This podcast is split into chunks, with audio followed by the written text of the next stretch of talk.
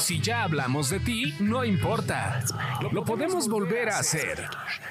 Sigue escuchando este podcast de espectáculos sin censura. Quizá hablemos de ti.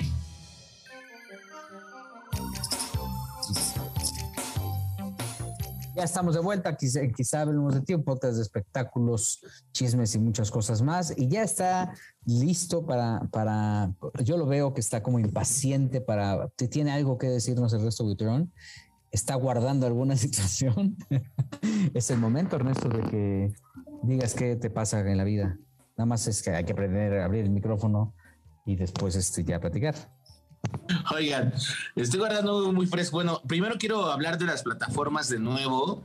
Eh, esta semana, créanme que mi puntuación de plataformas está yendo un poco más para Amazon porque Amazon metió en su catálogo, eh, ya lo tenía, pero están metiendo más, más este, películas de videocine. Eh, lo que ha hecho Videocine en vez de irse a Blim, en primera instancia se fue a Amazon y yo creo que al final el público estamos viendo más otras plataformas que Blim. A lo mejor hablo por mí, por gente que conozco, pero eh, metieron hecho, estás, hablando por ti. Aquí me gustaría que me dijeran cuántos programas de Blim ven a la semana para que estemos como en el mismo canal. Yo sí, muchos, pero yo ya saben que soy rara. Yo veo hoy en Blim. Yo veo mis telenovelas en Yo le dedico a Blim. Ajá. Veo inseparables y las y mis novelas y una que otra viejita también. Yo soy fan del canal de 24/7 de La Rosa de Guadalupe. Lo confieso. Ah, yo también me gusta. Sí. Yo creo que le estoy metiendo a Blim unas 5 horas al día. Ok, no, pues sí, sí hay buen contacto de Blim, por eso no están al tanto de lo que está pasando afuera, pero los invito a que también, estén. Amazon va a estrenar la serie de Maradona, oye. Ya sí, pero ¿sabes qué está estrenando los éxitos eh, de videocine como eh, Matando Cabos? Que les ha ido bastante bien y que la versión 1 y 2 tienen, eh, por lo menos ahora están entre las favoritas recomendadas por la plataforma, que significa que la gente las está viendo. Pero la 2 es un churrazo, Ernesto. Pero está buenísima porque aparte a lo que voy es que se estrenó la película de Chilangolandia, no sé si ya vieron estos Muy promocionales, demasiado buena. Platiqué yo con la Chupitos, que es, la, la que trae un bolillo en el Exacto, exacto. Ay, no la quise ver porque no me atrajo el bolillo. Estoy ahí. No, te estás perdiendo de un churrazo divertido, muy buena. Y aparte, yo platiqué con, por ejemplo, con el elenco como la Chupitos, como Luis Felipe Tobar, eh, que son, digamos, los personajes principales. Y a lo que voy es que el cine mexicano está regresando ahora a las plataformas y está en el cine. está en, en Amazon? No, Chilangolania está en, la cartelera normal, en el cine, y le está yendo bastante bien, pero eh, están, estamos regresando a, la base del cine y de la comedia mexicana, que son estas películas bizarras, con personajes bizarros, con actores reconocidos, y no un tanto como un Omar Chaparro, una Marta Higareda, un Vadir Derbez, que se apoderaron de la cartelera y de las películas en los últimos años. Esas películas te están llevando a, o sea, es una eh, burla a, tu comportamiento social, porque lo que hacen es exhibir las carencias y las debilidades que puede tener cualquier mexicano en una urbe. El, el, el, comportamiento, el lenguaje, eso es lo que hacen, es un retrato muy claro de nuestra sociedad y al final por eso es que te da risa. Chilangolandia. Pero matando cabos dos, por piedad, eso ya es.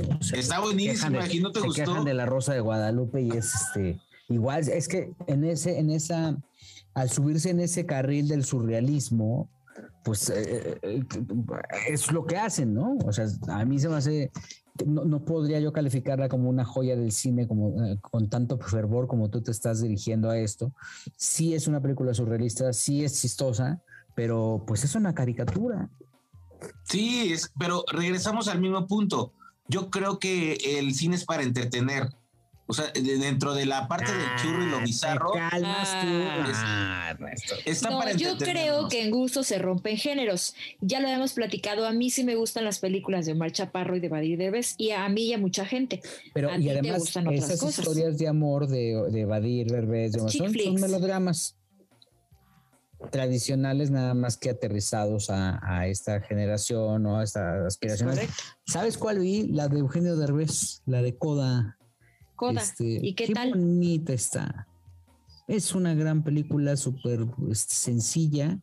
Derbez está increíble. Eh, he escuchado algunas críticas de que sí lo pueden ver, eh, visualizar como un actor que pudiera estar nominado al Oscar. Hollywood Reporter puso que. Sí, entonces, este, yo coincido porque es tan auténtico, es Eugenio, pero no es Eugenio, y hace un papel maravilloso. Hace, personifica a un maestro de música de una niña que, cuyos padres, cuya familia son sordomudos.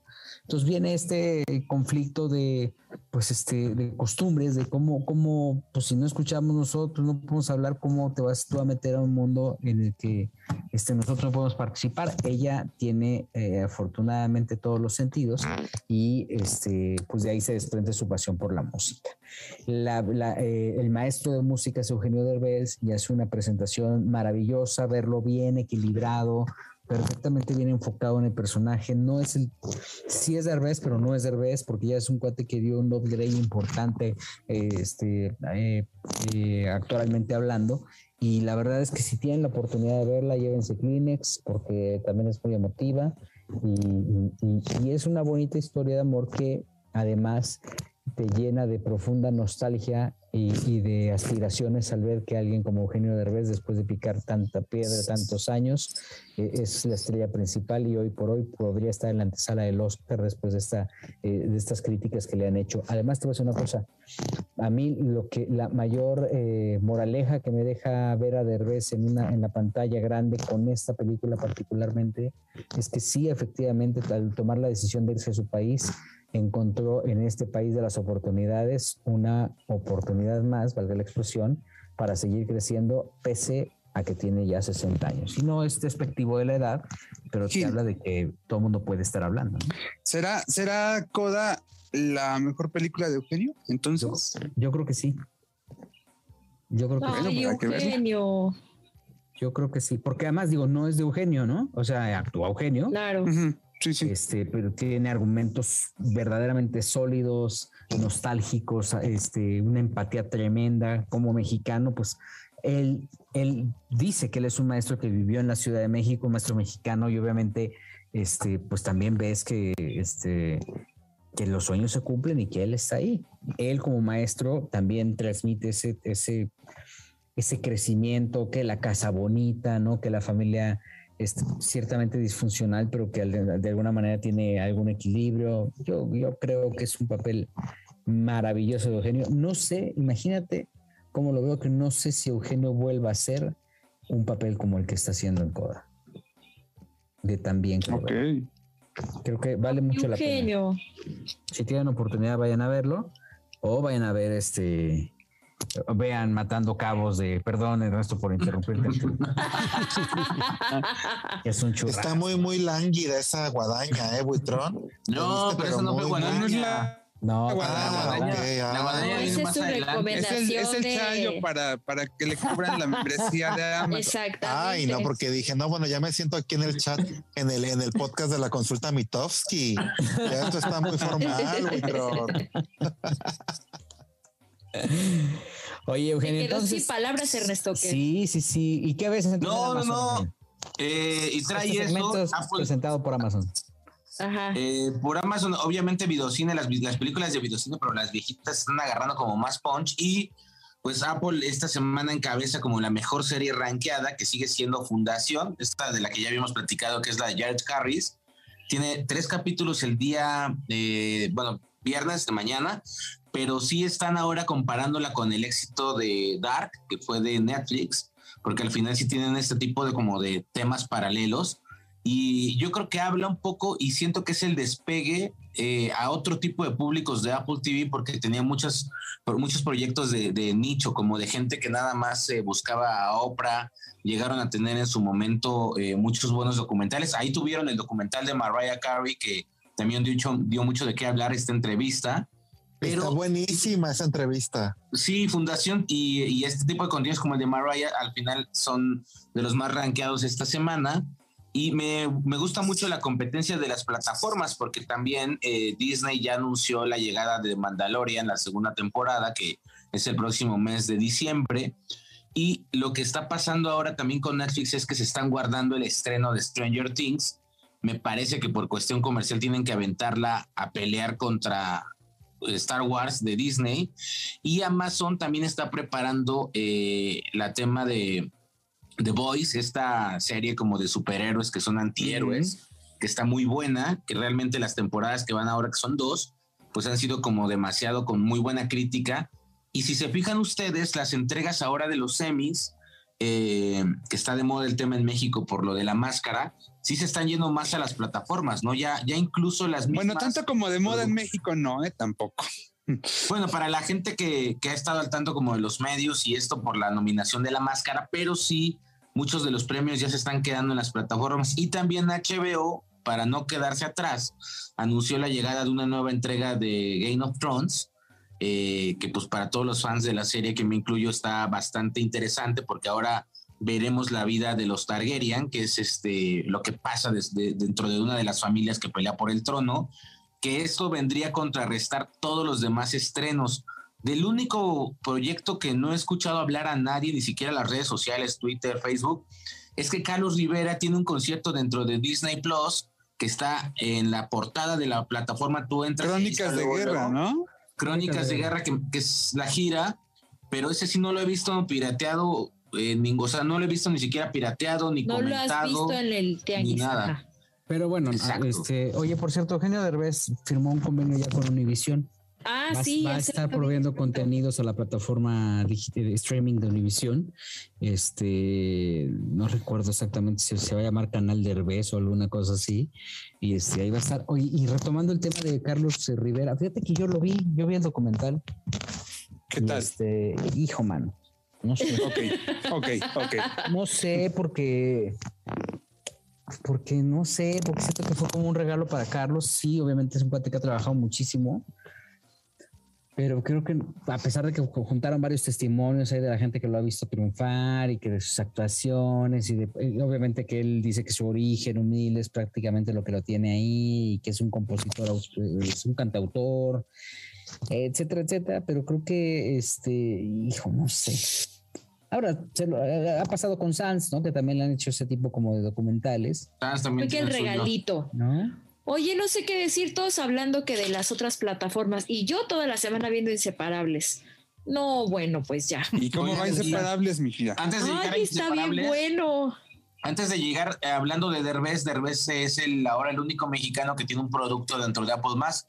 Tiene Acapulco. Ah, que se acaba de estrenar que no le hicieron en Acapulco, ¿no? Que le hicieron en, en, Ixtapa, ¿no? O, sí, sí, sí, en Vallarta. Creo que en Vallarta. Le hicieron en Vallarta, le hicieron en Vallarta. Sí, en, un hotel de Vallarta. Y este, y me estaban contando unas amiguitas que son muy, muy agregadas culturales para todo eso, que les encanta la cámara, que pagaron muy bien las extriaditas, ¿eh? Que los trataron muy bien, que Eugenio es súper lindo con la gente, que nada quisquilloso, que la verdad les dejó un muy buen sabor de boca.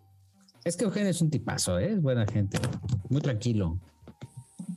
No, bueno, y luego, bueno, entonces. Bueno, pues este está el programa de Inseparables, que es este de parejas, es la segunda temporada.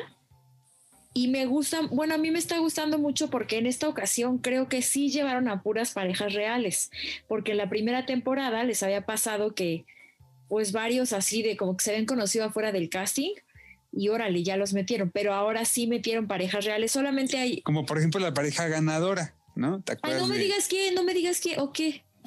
No, o sea, la pareja ganadora de la primera temporada era, montada, era una pareja inventada. No, no es cierto. Aide y Adolfo llevan 15 años juntos, no, una cosa No, la ganadora fue Wendy Braga no, Wendy quedó en cuarto lugar. Ay, Joelito. Pero exactamente, Wendy y Paco no era una de esas parejas. Llegaron muy lejos, pero pues eran, sí, no, no eran pareja y salieron y uno se casó y así. Que también vi que, también vi que en Guerreros habían hecho una pareja, la de Rafael Nieves y Luciana, la argentina, y los pasaron, que son novios y no sé qué, y ahora Rafael ya sube sus fotos con su novia como de dos años, una cosa así. Oye, ¿qué onda con las novias que prestan tantito al novio así como de ándale, vete enamorándonos?